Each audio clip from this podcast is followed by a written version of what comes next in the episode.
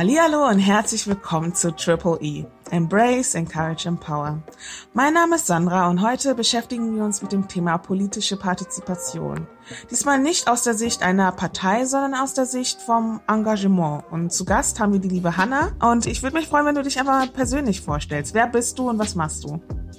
Ja, hallo, ich bin Hanna. Ich lebe gerade noch in Paderborn und beende jetzt gerade mein Lehramtsstudium. Und im Sommer, als die Black Lives Matter Demonstration losging, habe ich mich in dem Bereich angefangen zu engagieren und in dem Zuge haben wir hier eine Ortsgruppe des Vereins Black Community Foundation gegründet, genau, den ich halt hier in Paderborn mit aufgezogen habe. Mhm. Mega interessant. Gab es einen ausschlaggebenden Punkt, weshalb du dich bei Black Lives Matter ja engagierst oder wie hat sich das Ganze ergeben?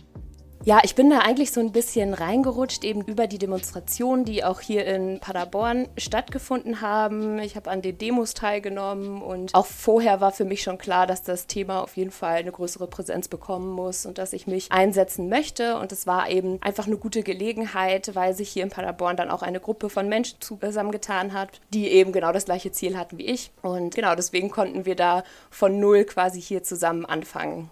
Mhm, interessant. Naja, wir haben jetzt schon erwähnt gehabt, dass du dich engagierst bei der Black Lives Matter Gruppierung, Bewegung. Und da stellt sich mir halt auch die Frage, würdest du das auch schon als politische Partizipation verstehen? Und wenn ja, ab wann würde politische Partizipation bei dir anfangen? Also wir verstehen uns vorrangig erst einmal nicht parteipolitisch. Also wir haben keine besondere Nähe jetzt zu einer bestimmten Partei. Und trotzdem würde ich behaupten, dass wir auf jeden Fall politisch arbeiten. Ich glaube, dass da auch immer die Frage hintersteckt, was ist denn überhaupt politisch und was ist politisches Engagement? Natürlich kann man das jetzt durch Parteipolitik definieren. Ich würde aber sagen, dass Politik eben unsere komplette Gesellschaft durchdringt und ja, dass die großen Entscheidungen, die unsere Gesellschaft auch verändern, eben politisch politisch sind. Und da wir nun mal gesellschaftliche Themen ansprechen, gesellschaftliche Missstände vor allem ansprechen, kann man das Ganze, glaube ich, schon so unter dem Rahmen politisches Engagement ja wenden. Und warum glaubst du, sollte man sich politisch engagieren, gerade in jungen Jahren? Ja, ich glaube, dass viele junge Leute, und da gehöre bzw. gehörte ich auf jeden Fall auch zu, glauben, dass man politisch im Kleinen, so als kleiner Schüler, Studentin, wie auch immer, ähm, nicht viel bewegen kann. Und das ist, glaube ich, für viele erstmal so eine ganz große Hürde zu erkennen, auch die kleinen Dinge, die vielleicht auf Lokalebene laufen, auf, im Freundeskreis laufen oder der, im Familienkreis laufen, haben auch immer eine politische Dimension. Und Politik regelt eben unser Zusammenleben. Politik regelt Bildungszusammenhänge beispielsweise, regelt finanzielle, ja, finanzielle Aspekte und betrifft nun mal einfach jeden Menschen, der sich als Teil unserer Gesellschaft versteht. Und deswegen glaube ich, wenn wir das erkannt haben, eigentlich so ein Bedürfnis der Mitbestimmung da sein müsste. Und deswegen glaube ich, dass es ganz wichtig ist, dass wir uns politisch engagieren, um eben auch unsere ja, Meinungen, unsere Ansichten, unsere Gesellschaftsbilder mit einzubringen und, und Veränderungen anzuregen. Absolut. Aber mir stellt sich halt auch die Frage, also wir befinden uns ja gerade in Zeiten, wo, ne, in Zeiten von Verschwörungstheoretikern, ne, immer stärker werdenden rechten Bewegungen, Konflikten, Negativschlagzeilen und so weiter. Wie hältst du dich weiterhin motiviert und was motiviert dich daran, weiterhin politisch aktiv zu sein und dich darin zu engagieren? Ja, das ist tatsächlich auch ein Thema, das mich gerade sehr, sehr stark beschäftigt. Wenn man so auch die Medien verfolgt, kriegt man halt genau das mit, was du gerade sagst. Und da kommt es irgendwie ganz schnell auch zu Frustration und es wird anstrengend. Und ich hatte jetzt auch gerade noch mal letzte Woche, als ja die Talkshow, die letzte Instanz rauskam, so das Gefühl, wozu machen wir das Ganze eigentlich? Und bleiben wir mit unseren, unserem Engagement und unseren Ansichten nicht doch eher in so einer kleinen Bubble, in so einer Blase, über die hinaus eigentlich nichts geht. Und daraufhin habe ich dann mit einer Freundin gesprochen und die hat gesagt, und das hat mich irgendwie nachhaltig geprägt, dass ich oder auch wir als Verein bei ihr schon unfassbar viel bewegt haben und sie zum Nachdenken angeregt haben und sie dazu motiviert haben, auch ja laut zu werden und ihre Meinung zu sagen. Und das hat mir halt irgendwie auch mal wieder gezeigt, dass auch diese ja, Beschäftigung mit dem ganzen Thema unfassbar wichtig sind. Diese Freundin von mir wird nämlich beispielsweise Lehrerin und ich hoffe und ich bin eigentlich auch überzeugt davon, dass sie das halt weiter in die Schule mitträgt und da dann auch ihren, genau, ihren SchülerInnen auch ganz viel mitgeben kann. Und deswegen glaube ich, dass es ganz wichtig ist, sich immer so diese kleinen Erfolge auch ja, in den Kopf zu rufen und zu sagen, das haben wir schon geschafft. Und das ist, glaube ich, so das, was einen motiviert. Darüber hinaus ist es für mich halt ganz wichtig, meine Community zu haben. Ich muss sagen, dass meine Community ganz oder ziemlich stark weiß geprägt ist und trotzdem sind es alles Menschen, die mir einen Safe Space geben können und bei denen ich weiß, dass ich oder ja, dass unser Engagement zusammen nach vorne geht und wir aber auch Freiräume suchen können und uns Inseln suchen können, in denen wir quasi mal von dieser ganzen Frustration Abstand nehmen können. Hm, okay, mega interessant. Also du bist umgeben von sogenannten Allies, also Leute, die dich dann halt auch unterstützen darin. Okay, nice. Lass uns nochmal auf die Black Lives Matter Debatte eingehen. Es gibt ja viele Leute, die so das ein bisschen kritisiert haben im Sinne von ja, Medienhäuser, die plötzlich darüber berichten, obwohl das Thema ja nicht irgendwie von gestern ist, so. Und da stellt sich mir jetzt auch die Frage oder beziehungsweise vielleicht einigen Hörern, warum gerade diese Thematik so wichtig ist. Warum sollte man die kontinuierlich angehen und nicht nur, wenn mal irgendwie Leute ums Leben kommen, leider, oder ja, Leute benachteiligt werden aufgrund ihrer Hautfarbe und schlecht behandelt werden und Gewalterfahrungen machen? Ja, dazu ist, glaube ich, erstmal vorweg zu sagen, dass Rassismus eben nicht einfach nur in individuellen zwischenmenschlichen Beziehungen oder Handlungen passiert. So, Rassismus ist eben eine Struktur, die unsere komplette Gesellschaft prägt und die überall zu finden ist. Ich merke das gerade total daran, dass ich während Corona abends vielleicht einfach mal öfter einen Film oder eine Serie gucke und mir fällt es total schwer inzwischen, Filme und Serien zu finden, wo ich nicht mit Rassismus konfrontiert ist. Ich meine, je mehr man sich damit beschäftigt, desto mehr sieht man auch. Es zeigt mir aber halt immer noch mal auf, dass es immer da ist. Es ist wirklich zu jeder Zeit vorhanden und daran anschließend muss man halt folgern, dass man sich auch zu jeder Zeit dagegen positionieren muss und dagegen einsetzen muss und eben nicht nur, wenn schwarze schwarze Menschen beispielsweise durch Polizeigewalt ums Leben kommen. Natürlich verdient das auch nochmal einen ganz besonderen Fokus. Und trotzdem sind POCs, Black POCs, jeden Tag davon betroffen und jeden Tag, und sie leiden jeden Tag darunter. Genau, und deswegen glaube ich, dass das eine ganz starke Kontinuierlichkeit braucht, auch angesichts dessen, dass Rassismus über Jahrhunderte lang aufgebaut wurde und nicht von heute auf morgen abgeschafft werden kann. Es ist ein Prozess, der lange dauert und mit dem wir jetzt, glaube ich, gerade in eine relativ gute Richtung gehen, zumindest wieder in unserer Bubble und da auch viele Leute mitnehmen können. Absolut. Vor allem als Betroffene können wir uns ja nicht aussuchen, ob wir uns damit auseinandersetzen wollen oder nicht, weil das Thema begleitet uns tagtäglich. Ich finde, gerade die Mehrheitsgesellschaft sollte sich mit dem Thema besonders auseinandersetzen, weil wir halt irgendwie sozialisiert worden sind und ja, die auch Teil des Problems leider sind, weil sie davon auch profitieren. Aber genau, deswegen halt auch der Austausch miteinander. Also nicht irgendwie Vorwürfe machen, sondern halt schauen, okay, was kann man besser machen und ja, sich bewusst sein, dass das ganze System hier auf Rassismus basiert. Ja, und dazu vielleicht auch noch, sich auch selber als Teil dieses Systems zu verstehen. Ne? Also ich habe immer das Gefühl, dass wir so einen starken antirassistischen, ja, eine antirassistische Einstellung haben, ne, wo es darum geht, sich gegen Rassismus zu positionieren und zu sagen, hey, ich gehöre zu den Guten, ich produziere das nicht. Und trotzdem habe ich gerade gesagt, dass es ähm, eine Struktur ist, die jeden betrifft und jeden und jede was angehen sollte. Da finde ich es immer wichtig, sich auch nochmal bewusst zu sein, ich gehöre dazu und ich bin Teil des Problems. Genau genau das, was du gerade nochmal auch angesprochen hattest. Genau, und da muss man halt ja auch anmerken, man kann rassistisch sein, aber trotzdem eine gute Person sein. So ist es nicht. Also manchmal ist es ungewollt, aber ja, weil man so sozialisiert worden ist und einige Dinge auch so verankert hat und aufgenommen hat und ja, damit auch irgendwie aufgezogen wurde, ist man sich vielleicht gar nicht so bewusst, was für einen Schaden man da irgendwie ja verursachen kann mit bestimmten Aussagen, Begrifflichkeiten und und und, ne? Oder wenn man einfach mal den Mund hält, wenn eben wenn man eben einen Rassismusfall sieht, so. Genau, manchmal ist es auf jeden Fall wichtig, sich dem klar zu sein, so in welchem System befindet man sich gerade, worauf basiert das Ganze und was kann jeder Einzelne dazu beitragen. Jetzt nochmal auf die deutsche Landschaft, weil wir also in Deutschland leben und ähm, auch aufgewachsen sind. Also du bist ja in Paderborn aufgewachsen, hattest du erwähnt, richtig? Nee, ich bin hier zum Studium hingezogen. Ich bin in Aalen aufgewachsen, in der Nähe von Münster. Genau, aber ist auch nicht weit weg, sind so 70 Kilometer von Paderborn. Ah, Okay. Ja, zum Thema Rassismus. Glaubst du, das Thema wird hier in politischen Diskussionen verharmlost oder gar wirklich bewusst ignoriert oder vielleicht eher ungeschickt umgangen? Was sagst du dazu? Oh, ich glaube, das ist eine Mischung aus allem. Da, da, muss man sich jetzt vielleicht auch mal so diese politische Landschaft angucken und gucken, welche Parteien eigentlich gerade so regieren.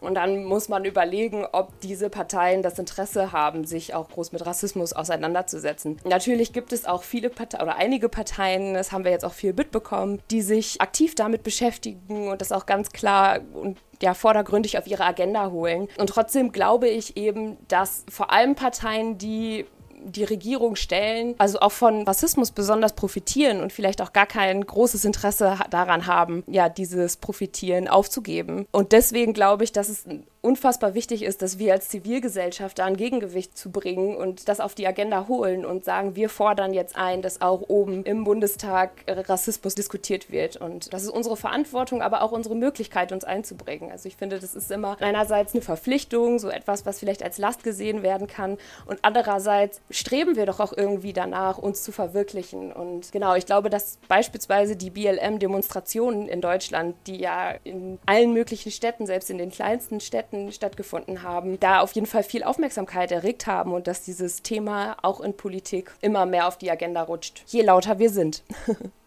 Genau, wie lauter wir sind, absolut. Genau, lass uns doch mal auf den Aspekt Politik nochmal eingehen. Und äh, du hattest erwähnt gehabt, dass du eine Freundin hast, die angehende Lehrerin wird, ne? Und dass das mit der Black Lives Matter Bewegung auf jeden Fall ihr geholfen hat, um auch ihre Stimme zu erheben und auf Dinge aufmerksam zu machen, wie unter anderem Rassismus. Und es stellt sich mir die Frage, was für eine Rolle das Umfeld in der eigenen Politisierung spielt. Sprich, glaubst du, dass Kinder, die Eltern haben, die viel öfter über Politik sprechen im Hause, politisch aktiver sind als diejenigen, die vielleicht nicht in diesem Umfeld aufgewachsen sind? Ja, da kann ich vielleicht tatsächlich von mir auch reden. Ich bin in einem weißen Elternhaus aufgewachsen. Meine Eltern sind beide Lehrer. Mein Papa hat Politik studiert, Geschichte und Politik. Und die hatten da schon auch immer ein Auge für und haben versucht, mich und meinen Bruder auch mit in diese Überlegung, Prozesse mit reinzunehmen. Bis ich Anfang 20 war, hat mich das Ganze aber wenig interessiert, muss ich sagen. Obwohl mein Umfeld eigentlich förderlich hätte sein sollen. Ne? Also klar, mir waren schon immer Menschenrechte wichtig und Gleichberechtigung wichtig. Aber was jetzt in Politik an sich passiert, das war nicht so auf meinem Plan. Also ich glaube, es ist irgendwie wie eine Mischung. Es kann das schon begünstigen, so ein Umfeld. Und auf der anderen Seite hat das natürlich auch immer Gefahren. Also aus jetzt aus meiner Position und aus meinem politischen Interesse heraus gesprochen, muss ich natürlich auch sehen, dass es Elternhäuser gibt, die vielleicht eine gegenteilige Meinung zu meiner haben und dass ähm, Elternhäuser, Familienhäuser auch ihre Kinder dahingehend prägen können. Also ich glaube, als Eltern sollte man auf jeden Fall versuchen, seinen Kindern von vornherein möglichst viel mitzugeben. Allerdings auch immer mit dem Hintergedanken, mein Kind hat auch andere Einflüsse, mein Kind hat Freunde, mein Kind hat Lehrerinnen, die auch Wirkung haben. Genau, und das einfach vielleicht auch so ein bisschen im Blick zu behalten und ja, zu motivieren zu motivieren und Anreize zu schaffen, hier auch engagiert zu sein. Ja, absolut. Wo ich aber auch überlege, dass es halt auch total daneben gehen kann, wenn halt Leute oder die Eltern vielleicht bestimmten Bewegungen angehören, die vielleicht nicht so das ganz demokratische Verständnis haben und Hass und Hetze als Meinung irgendwie vertreten und nicht als das, was es eigentlich ist. Aber ja, absolut. Also die Eltern, die, die Lehrer, Freunde können da auf jeden Fall einen Einfluss haben. Das glaube ich auch. Glaube aber nicht, dass sie unbedingt politischer sind, wenn sie Eltern haben, die politisch aktiv sind. Ich glaube, das ist eine Reise, auf die man sich irgendwie begibt. Und ja, ich glaube, man kann da durch Eltern irgendwie auch begleitet werden, aber im Endeffekt geht man die Reise ja dann doch alleine. Ja, in der Demokratie heißt es ja auch manchmal, dass man Kompromisse eingehen muss. Aber gibt es bestimmte Themen, wo du dir denkst, ja, da hört die Freundschaft auf. Also da muss man einfach auch wirklich Position beziehen und nicht die Kompromisse eingehen das ist für mich immer da erreicht, wo Betroffene sagen, dass sie sich diskriminiert fühlen, dass sie diskriminiert werden und ja, ihre Stimme da mundtot gemacht wird oder kein Credit gegeben wird. Ne? Also ich glaube, es ist unfassbar wichtig, dass wir versuchen, unsere Perspektive zu verlassen, dass wir versuchen, Menschen Gehör zu verschaffen, die diskriminiert werden, die am Rande unserer Gesellschaft stehen. Und wenn, jetzt nochmal zurück auf die Talkshow, die letzte Instanz, wenn Menschen sagen, dass sie sich durch das Z-Wort diskriminiert fühlen, dann ist das so anzunehmen. Und da gibt es dann auch keinen Kompromiss, um zu sagen, ja, okay, in dem Kontext, wo ich über die Schnitzelsoße spreche, darf ich es ja noch sagen, weil da spreche ich ja niemanden an. Das ist kein haltbarer Kompromiss. Also das ist für mich eine ganz klare Grenze und ich glaube, das müssen wir unfassbar stark lernen, Menschen da auch zuzuhören und ihnen zu helfen und sie dabei zu unterstützen, ja, sich gegen diese Diskriminierung zu wenden und diese ernst zu nehmen.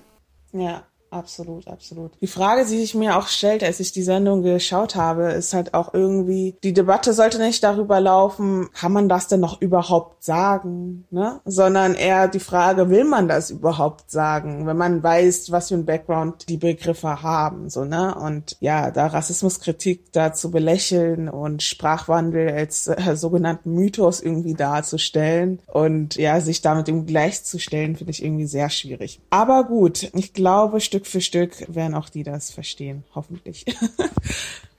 Ja, und vor allem auch durch den medialen Aufschrei. Ne? Also dadurch, dass so viele Menschen direkt gesagt haben, das ist ein Unding und diese Sendung ist eine Peinlichkeit. Und genau dadurch ändern sich Dinge würden wir das alle so hinnehmen und denken, ja, es war Mist, was da gesagt wurde, aber nichts dagegen tun und nicht laut werden und es nicht auf Social Media beispielsweise teilen, würde es immer noch genauso weiterlaufen und keiner würde sich über diese Begriffe Gedanken machen. Ja. Also hier auch nochmal so als Würdigung des Engagements der Communities. Absolut. Nur manchmal ist es halt auch ein bisschen draining, einfach weil man das Gefühl hat, man macht auf etwas aufmerksam, dann wird er mal kurz sich entschuldigt dafür und dann zwei, drei Monate später passiert dasselbe bei einem anderen Sender oder bei einem anderen Format. Und genau, also ich glaube, da braucht es an Hilfe, aber da bin ich auch gerade dabei, das ein oder andere Projekt umzusetzen und ich bin gespannt, was sich daraus ergibt, da auch wirklich Diversity-Kompetenz zu fördern und inklusive Arbeitskultur ist mega wichtig und wird es auch zukünftig sein und dafür braucht es halt einfach viel mehr Austausch und ja auch Aufklärungsarbeit. Und Leute wie uns, die die sich engagieren. Aber zurück zum Thema. Lass uns doch mal, ja, ein, eine kleine Reise in die Zukunft machen. Das ist erwähnt, dass ja Black Lives Matter ist, es, es gibt ja keine Partei dafür, so, ne? Aber habt ihr vielleicht vor, das in, in Parteiformen vielleicht umzuwandeln und erhoffst du dir vielleicht dadurch auch Vorteile?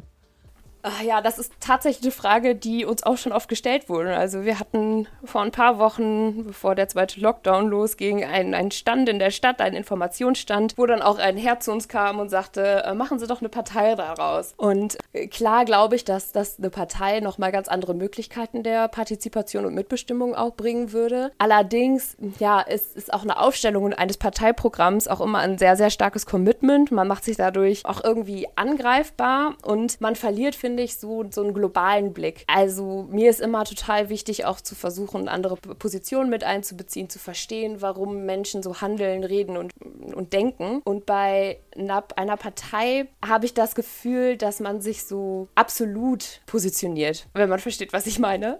Deswegen genieße ich es gerade eigentlich eher, ja, nicht zugehörig zu einer Partei zu sein, obwohl das Ganze natürlich auch nochmal so die Ernsthaftigkeit vielleicht steigern würde und uns mehr, mehr mehr Credit geben würde. Okay. Ich glaube, es hat an deiner Tür geklingelt. Vielleicht ist es der Postbote. Ja, sorry. genau. Ja, ist es, genau. Aber mein, mein Freund geht hin. Alles gut. Müsst ihr jetzt aufhören. Okay, alles klar. Gut, ja, Homeoffice, ne? Lieben Zuhörer. Ich glaube, das kennen wir alle, dass der Lieferant da mal klingelt und man das nicht ganz einplanen kann. Ja, die Frage, die sich mir stellt, ist, wie würde sich eure Arbeit denn ändern, wenn ihr eine Partei wärt, anstatt eine Organisation oder Bewegung? Wir sind gerade wirklich noch ein relativ loser Zusammenschluss von Menschen. Also wir haben keine Aufnahmeformulare, wir haben mm, ja eine Offenheit für jeden und jede, die bei uns teilnehmen möchte. Und das ist mir auch wichtig, dass das auch flexibel bleibt. Ich glaube, wenn man eine Partei hat, dann muss man organisatorisch auch noch mal ganz anderes an die Sache rangehen. Ne? Du musst irgendwie gucken, wer welchen Posten einnimmt, du brauchst einen Vorstand. Und das gibt es bei uns alles nicht. Es gibt natürlich schon so Organisationsteams, die sich um bestimmte Dinge kümmern, aber keine verbindlichen Rollen. Jeder bringt bringt sich so ein, wie er oder sie das gerade kann und möchte. Gerade auch so mit zeitlichen Ressourcen ist es natürlich auch immer eine Frage, ob es überhaupt so möglich wäre, immer mit gleichem Aufwand an die Sache ranzugehen. Wir sind, machen das alle neben unserer Haupttätigkeit. Ne? Also die meisten von uns sind entweder Studierende oder Schülerinnen und wir gestalten das so, wie es für uns gerade passt. Bei einer Partei wäre das natürlich nicht mehr so möglich. Da würden wir ein bisschen von unserer Offenheit abgeben müssen. Mhm, mhm. Okay. Aber glaubst du, dass ihr in Form einer Partei vielleicht dem systemischen Rassismus entgegenwirken könnt? Also viel besser, als wenn ihr jetzt in der Bewegung auf die Straße geht und Demonstrationen vorbereitet und Co? Oder eher weniger? Oh, ich glaube, das wäre eine andere Arbeit. Für uns ist gerade halt auch nochmal so ganz wichtig, Aufklärung zu schaffen, Bildungsangebote zu schaffen, Demonstrationen zu organisieren, mit Menschen ins Gespräch zu kommen. Und ich kann mir vorstellen, dass eine Partei vielleicht auch abschreckender für manche Menschen ist. Gerade auch das, was wir jetzt gerade so in der Jugend sehen. Ne? Also ich kenne sehr, sehr wenig Menschen aus meiner Generation, die wirklich ähm, parteipolitisch engagiert sind. Und das liegt, glaube ich, vor allem daran, dass, wenn man sich dazu entscheidet, einer Partei beizutreten, dass du dich ja wirklich zu sehr großen Teilen mit dieser Partei identifizieren können musst. Und mein Eindruck ist, dass viele junge Menschen das mit unseren großen bestehenden Parteien nicht mehr können. Natürlich wäre das für uns vielleicht eine Möglichkeit, genau diese Menschen einzufangen und zu sagen, so, wir stehen hier und hierfür, für die Sachen stehst du ja sowieso auch schon. Und jetzt ist für dich nochmal ja, ein größerer Referenzraum auch geschaffen, dich zu verwirklichen oder auch deine Position wiederzufinden. Das wäre auf jeden Fall, glaube ich, ein großer Vorteil, ja. Mhm, mhm. Du hast es ja erwähnt gehabt, dass es für den einen oder anderen abschreckend wirkt, sich politisch zu engagieren, weil man dann irgendwie assoziiert, man müsste in eine Partei gehen und meistens ist es halt so, dass man nicht mit allen Punkten irgendwie konform ist, die eine Partei vertritt.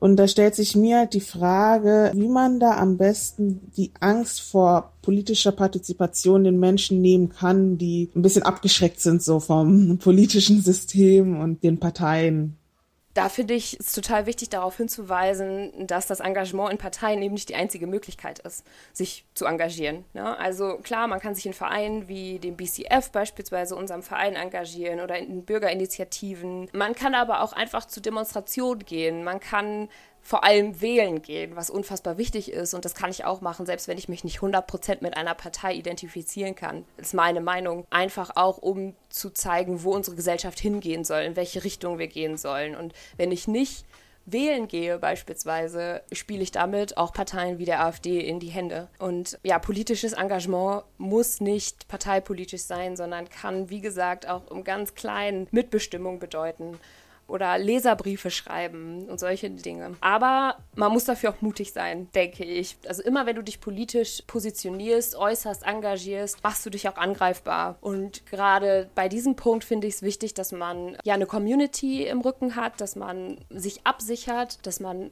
weiß, wer für einen steht, aber auch ganz, ganz bewusst weiß, wogegen ich mich positioniere. Und das ist anstrengend und das frustriert, hatten wir auch schon angesprochen. Und trotzdem bewirkt jeder kleine Schritt ein bisschen. Absolut. Ja, in der Politik geht es ja auch unter anderem darum zu überlegen, wie die Zukunft aussehen soll und was man tun muss, damit die Zukunft halt so aussieht, wie sie aussehen wird. Ne? Und ja, da stellt sich mir halt auch irgendwie die Frage, ob nach 16 Jahren Merkel, ob du da irgendwie bevorzugte Nachfolger hast oder ob du da irgendwie ganz offen gestellt bist und sagst, okay, ich fokussiere mich jetzt erstmal auf die organisatorische und, äh, und das Engagement, was ich mache. Und das, was kommt, das kommt halt. Aber genau, das war jetzt einfach nur, nur aus reinem Interesse.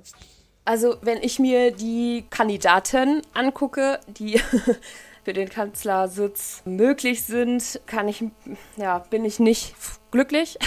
Ich gucke in dem Punkt nicht gerade positiv in die Zukunft. Trotzdem denke ich mir, das ist nicht alles.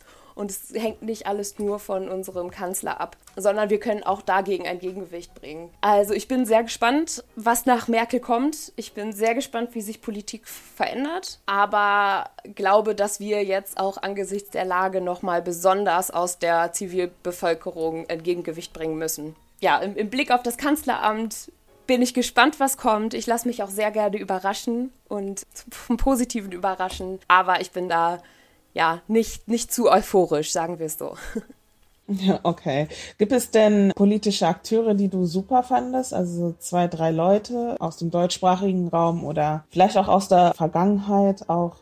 Ja, ich bin großer Fan beispielsweise von Amina Touré, von den Grünen, die sich ganz, ganz stark ja, für rassismuskritische Bildung einsetzt, für Gleichberechtigung, für Frauenrechte. Also hier ein Blick auf diese junge Dame lohnt sich auf jeden Fall. Bin ich großer Fan. Ja, gucke sehr stark auf zu ihr, weil ich glaube auch so aus ihrer Biografie her würde ich sagen, hat sie es einfach geschafft und schafft einen großen Anknüpfungspunkt für viele junge Menschen, auch gerade junge Menschen, die von Rassismus betroffen sind und sehen, das Thema ist halt irgendwie in der Politik repräsentiert und ich werde dort repräsentiert. Genau. Mhm. Absolut. Ja, wo du gerade über Repräsentation sprichst, was fehlt denn in der deutschen politischen Landschaft? Es fehlen Menschen wie Aminata Touré, also Menschen, die betroffen sind, die wissen, wovon sie sprechen, in denen Menschen sich wiederfinden können. Also wenn wir jetzt nach oben gucken, jetzt beispielsweise CDU, SPD, dann haben wir hauptsächlich weiße Männer dort oben sitzen und ich kann das langsam nicht mehr sehen, also ich bin's leid. Ich möchte Menschen haben, bei denen ich denke, die können für mich sprechen. Also wir brauchen Frauen, wir brauchen Menschen, die das komplette Spektrum abbilden im Hinblick auf Diskriminierungsformen. Genau, und Menschen, die wissen, wovon sie sprechen und nicht irgendwelche Laien, die meinen, sich jetzt zu bestimmten Themen aufspielen zu können, obwohl sie noch nie vielleicht mit einem Betroffenen, einer Betroffenen gesprochen hat. Mhm, mhm. Also kurz gefasst, marginalisierte Gruppen sollten viel mehr Gehör bekommen und sich auch viel mehr Gehör verschaffen. Genau, und vor allem auch Macht bekommen. Ne? Also wir reden bei Rassismus ja auch immer von Machtstrukturen und davon, wer die Power eigentlich in unserem Land hat. Und die Power in unserem Land hat nun mal zu großen Teilen die führenden PolitikerInnen. Und das muss besser aufgeteilt sein. Absolut. Mhm. Okay, ja, wir kommen eigentlich auch zum Ende des Interviews, ehrlich gesagt. Am Ende ist es halt so, dass wir entweder Tipps geben und nochmal ein empowerndes Statement. Und da wollte ich halt nochmal fragen, gibt es Tipps, die du auch jungen Menschen geben würdest, die gerne sich politisch engagieren wollen, aber nicht wirklich wissen, wie, wo könnte man sich denn am besten informieren und in welchen Netzwerken, vielleicht auch über die sozialen Netzwerke, kann man sich vielleicht, ja, vernetzen?